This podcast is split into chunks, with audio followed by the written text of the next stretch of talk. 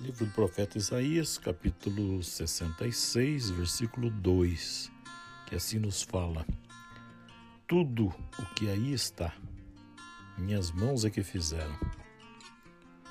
Tudo o que existe é meu, diz o Senhor. Aquele por quem eu olho são o pobre, o de espírito abatido e o que observa a minha palavra. Veja que interessante, né? Sonhos, problemas, alegrias. Existem muitas pessoas que precisam de um ombro amigo para dividir os problemas. No entanto, algumas vezes, aquelas frases prontas, elas são insuficientes para aliviar a dor das pessoas.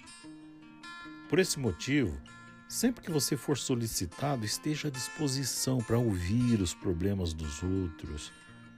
E você profira palavras consoladoras no momento certo, com aquelas palavras que brotam de dentro do seu coração. Se um amigo procurar você para dividir seus problemas, saiba ouvi-lo com uma atenção sincera.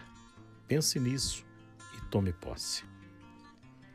E agora, converse com o Senhor que está aqui porque é o momento mais importante do seu dia. É o momento que você abre o teu coração e fala e ouve o Senhor. Ele está ao teu lado.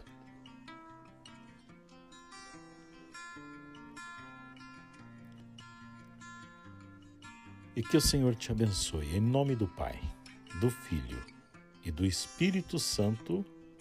Amém. Que você tenha um excelente dia um grande abraço, até o nosso próximo encontro com a Palavra de Deus.